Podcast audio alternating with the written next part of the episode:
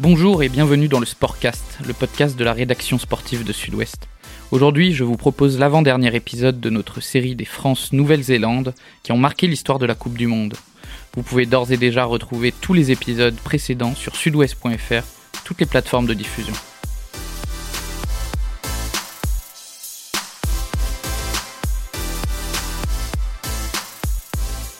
En 2007, la France, le Pays de Galles et l'Écosse accueillent la sixième édition du mondial. Dès le début de la compétition, les Bleus se font surprendre par l'Argentine. Ils sortent tout de même deuxième de leur poule après s'être imposés face à l'Irlande, la Namibie et la Géorgie. Les hommes de Bernard Laporte savent alors qu'un choc les attend dès le quart de finale, la Nouvelle-Zélande. Serge Betsen est déboussolé à l'annonce de la confrontation. J'ai une quelque part une, crise, de panique euh, où je me suis dit euh, putain mais qu'est-ce qu'on va faire quoi? Deux ans avant euh, j'avais pris une déculottée au stade de France contre ces mêmes ces, mêmes All Blacks et, je me suis senti démuni et, je voulais arrêter de jouer au rugby tellement j'avais pas de solution à la mi-temps de ce match. Et, ça, ça a été un moment de, crispation, de, panique euh, intérieure euh, pour moi qui a été euh, il faut que je trouve une solution, il faut que je fasse quelque chose. Et, euh, et je pense que cette crise de panique, elle est quand on a quand on l'analyse, c'est de dire est-ce que est-ce que je vais y aller ou je vais pas y aller? Est-ce que j'accepte d'être sélectionné ou je, je n'accepte pas d'être sélectionné? C'est c'est un processus mental assez important de se dire mais comment je vais faire pour pouvoir euh, trouver des solutions? Et, et, bien sûr que j'y crois. Mais je dis souvent que euh, si, j'y crois pas, ben je dis à Bernard Laporte de me laisser à la maison, de ne pas me sélectionner quoi. Et donc oui, oui, c'est c'est pour moi, ce moment, c'est un moment magique parce que on joue la meilleure équipe au monde et, on a l'opportunité d'être sélectionné pour ce match. Donc moi, je ne peux pas me dire euh, je vais rester à la maison, je vais pas y croire euh, et que et que j'ai pas les moyens de pouvoir les battre. Les Bleus diront que la défaite face aux Argentins était leur chance. Quitter la France, les critiques, se retrouver à Cardiff, loin d'un mondial organisé chez eux, a ressouder l'équipe si bien que Thierry Dussautoir parle de sa meilleure semaine au mondial. On s'entraînait, on était libéré en fait d'un certain poids, peut-être le fait de jouer loin de, nos bases, d'être condamné à l'impossible. ça nous a libérés, on, fait, on profite super bien de la semaine, on fait des sorties ensemble, des choses qu'on faisait pas trop. Euh, on, on, profite de nos derniers instants de la Coupe du Monde. C'est vraiment ça l'état d'esprit. C'est nos derniers moments, on en profite. Ça, c'était le côté, côté collectif. Il y a, il y a aussi euh, Serge Bettel qui nous met des films, euh, qui nous met de 300, je me rappelle, à la veille du match, enfin, nous conditionne. Je me rappelle de Bernard qui te dit, qui te fait du un méthode Coué en te faisant, en te montrant une vidéo des Blacks et en te disant que quasiment que chaque joueur, bah, comme Bernard, il est nul. Donc nous on est forcément meilleur qu'eux. C'est histoire de drapeau aussi. Le blanc rouge face à face à face à face, à, face aux Néo-Zélandais. Donc ça c'est la... si je dois retourner de mots, je dirais euh, collectivement euh, envie de profiter du moment et puis euh, détermination. Une fois qu'on construit au fur et à mesure de la semaine. Et individuellement, moi j'avais une revanche énorme contre ça. Moi j'avais le match, à cause de je me suis fait virer à la fois. Mais là on verra bien quoi. Personne ne croit à une victoire des Bleus. La pression reste présente autour de l'équipe, notamment autour de Bernard Laporte, qui s'apprête à rejoindre le ministère de Nicolas Sarkozy. Jean-Baptiste Poux se souvient de l'ambiance qui règne autour du 15 de France. Je crois qu'en vrai, après la Coupe du Monde, il, a, était parti euh, dans le gouvernement de, Sarkozy. Donc euh, il y avait beaucoup, beaucoup de pression euh, autour de cette équipe, même trop, des fois qui, qui dépassait un peu le, cadre du, rugby. C'est vrai que ce, match contre l'Argentine, quand tu perds ton premier match, euh, surtout contre l'Argentine, c'est pas comme euh, là, euh, l'équipe de France va jouer les Blacks. Bon, les Blacks, c'est bon, différent, mais l'Argentine, on, considère l'équipe de France toujours supérieure à, l'équipe d'Argentine. Dans son histoire, bon, les Argentins, c'est pas, c'est pas la feuille du Sud ou, ou les Blacks. Donc, même si à cette période-là, ils avaient une très très bonne génération et qui nous posait régulièrement des, des problèmes.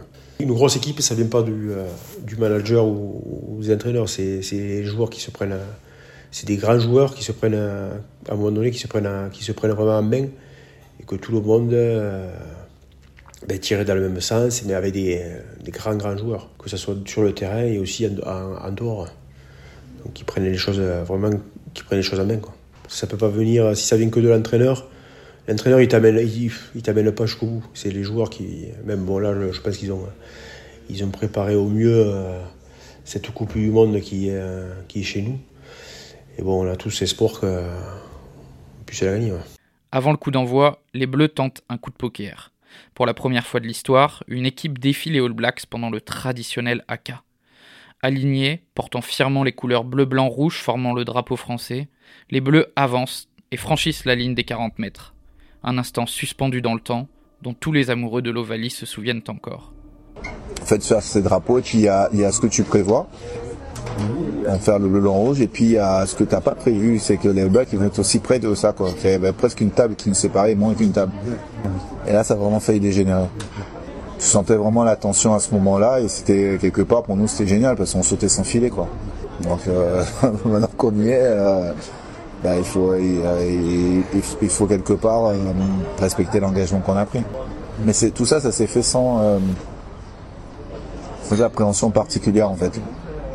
C'est juste, bah, c'est le moment, c'est là on doit être à ce moment-là et avec euh, donc on va assumer le, le moment. Mm. Donc ça c'était génial. Un AK qui fait encore aujourd'hui la fierté de Serge Betsen.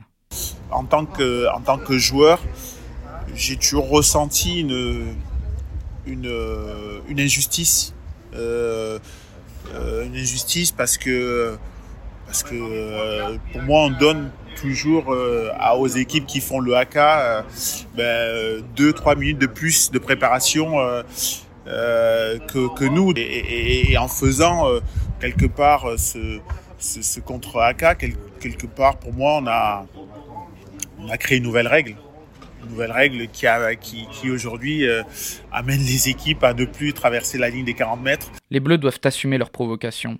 L'humiliation n'est pas permise. Pour contrer les Néo-Zélandais, Bernard Laporte a fabriqué une équipe pour tenir et va privilégier le jeu au pied.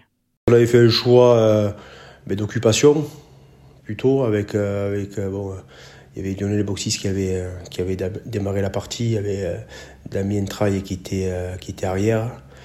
Et voilà, on voulait faire, faire avoir une bonne défense et, et occuper, occuper le terrain avec un, jeu au pied d'occupation. Enfin, et, et pas trop s'exposer. Et bon, ça avait été, euh, ça avait été concluant, même si on avait eu quand même, euh, quand on revoit le, match, on a eu quand même de la réussite et, aussi de la, de la chance. Et surtout la seconde mi-temps qui nous fait, euh, le début de seconde mi-temps qui nous fait passer devant. Et avec l'essai de, de, Yannick Josion, on sentait qu'on était, on était relâché, enfin encore plus relâché en seconde mi-temps. On sait qu'on a, on a accéléré et après on a eu ce, un peu de, enfin, on a eu de la réussite. On a eu de la réussite. Et eux, ils ont, eux, on est rentré un peu dans, leur tête. Et après, eux, ils ont complètement déjoué, parce qu'eux, ils étaient archi favoris. À la 68e minute, le match s'enlise. Mais une balle est jouée petit côté par Elissal, qui trouve Trahi lancé, qui transmet à Michalak. Le remplaçant de Boxis passe la ligne d'avantage avant de donner à Josion, qui termine l'action. L'essai est accordé. Pourtant, il souffre d'un en avant évident, du moins à la télévision. Les Bleus virent en tête suite à la transformation, Double peine pour les All Blacks qui seront contenus jusqu'à la 80e minute.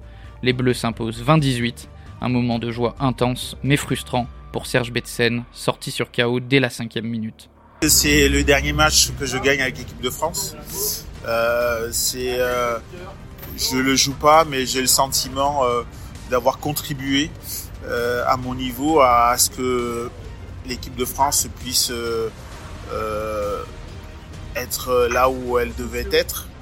Mais encore une fois, ce qui euh, bizarrement, je, me sens, euh, je me sens propriétaire de euh, d'une vision et d'une valeur qui était que euh, ensemble tout est possible et, c'est ça qui est important et c'est vrai que quand je fais mes interventions en entreprise je parle de tout le travail qui doit être fait avant une présentation avant le jour du match.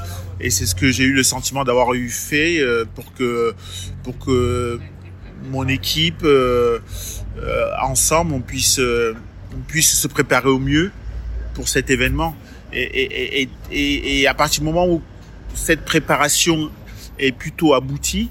Euh, j'estime que j'ai apporté ma pierre à l'édifice et, euh, oui, c'est l'un des, matchs les plus importants de ma carrière que j'ai préparé sans avoir complètement joué 80 minutes et qui et, ça reste une grande frustration pour moi parce que parce que j'aurais aimé euh, jouer 80 minutes de ce match.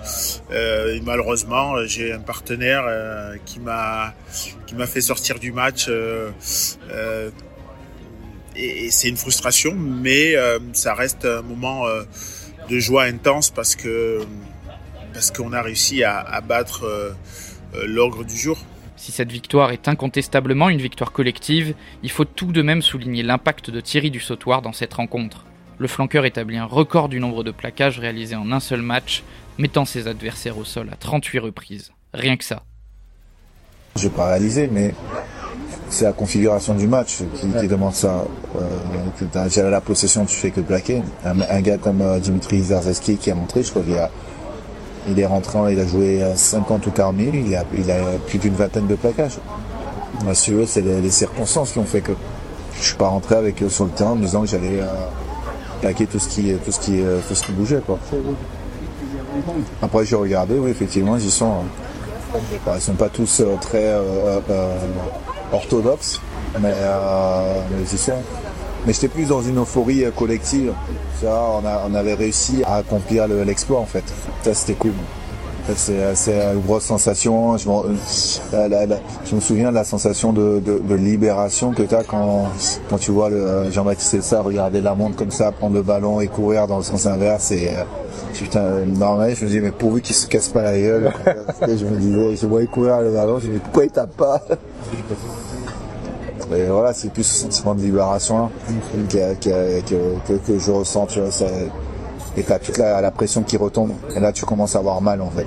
tu te dis, ouais, tu as, quand même. Euh, t'es pas champion du monde, t'es en demi-finale, il y a encore un match à jouer. Pourtant, son sort aurait pu être tout autre. Le sélectionneur avait choisi de ne pas le retenir pour le mondial. C'est pas lui qui me l'a annoncé, c'est d'abord euh, des journalistes. J'ai reçu un message. Ouais, tu vas, tu auras une bonne surprise. Euh, et ça commencer à parler. J'étais un mariage, mariage de Yannick Larrieux. Et après, je crois le lendemain ou sur le lendemain, Bernard m'a appelé. Ouais, voilà, donc euh, je euh, j'étais choisi pour, euh, pour intégrer le groupe suite à la blessure de d'Elvis. Euh. ouais, il faudrait que tu, tu, nous rejoignes à telle date, à Marcoussis. Euh.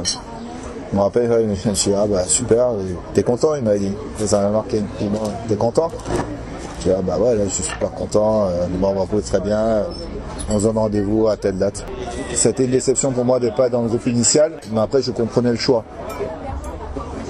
Et quand, quand, quand il m'a il m'a il m'a appelé, euh, ben, je me suis dit enfin, ça, là c'est ma chance. Mais je suis pas allé avec un état d'esprit euh, de revanchard. Je me suis dit euh, c'est une super opportunité. De toute façon, même si je joue pas, je verrai la Coupe du Monde de près quoi en fait. Tu vois? Avec ces têtes et d'esprit là, en fait, j'étais j'étais forcément gagnant en réalité. Les Bleus se sont jetés à corps perdu dans cette ultime bataille, si bien que Jean-Baptiste Poux le dresse sur sa liste des matchs les plus marquants de sa carrière. Ça fait partie des, plus, beaux matchs, avec euh, les matchs aussi que j'ai pu faire aussi en, euh, en, 2011. Donc ça reste quand même des, euh, moments... Ben, des, moments qui sont magiques un peu dans ta, carrière.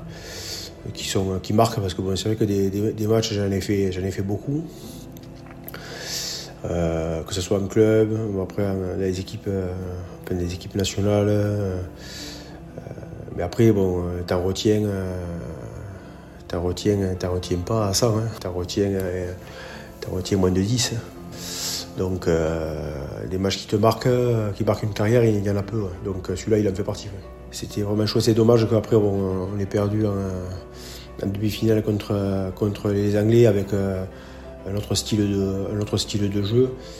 Mais bon, voilà, c'était euh, dommage qu'on n'ait pas réussi à aller, euh, aller en finale à domicile. C'est comme ça. Les Bleus se mettent en effet à rêver, mais l'euphorie va très vite redescendre puisqu'ils doivent affronter les Anglais en demi-finale. Surprise, l'équipe s'incline 14-9.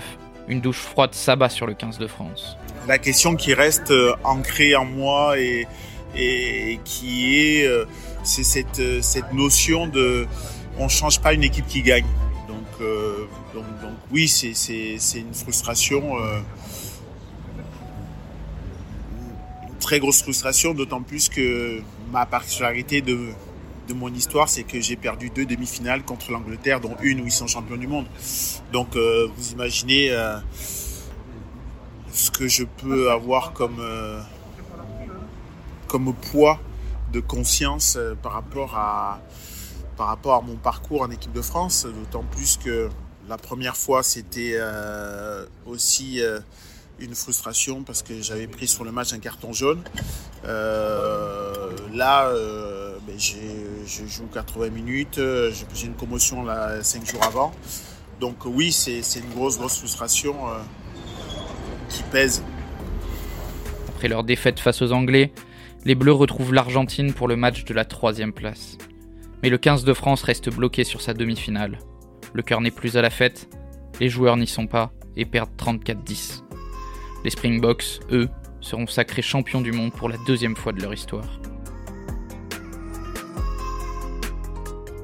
C'était Hugo Boucault pour le Sportcast. Merci de m'avoir écouté.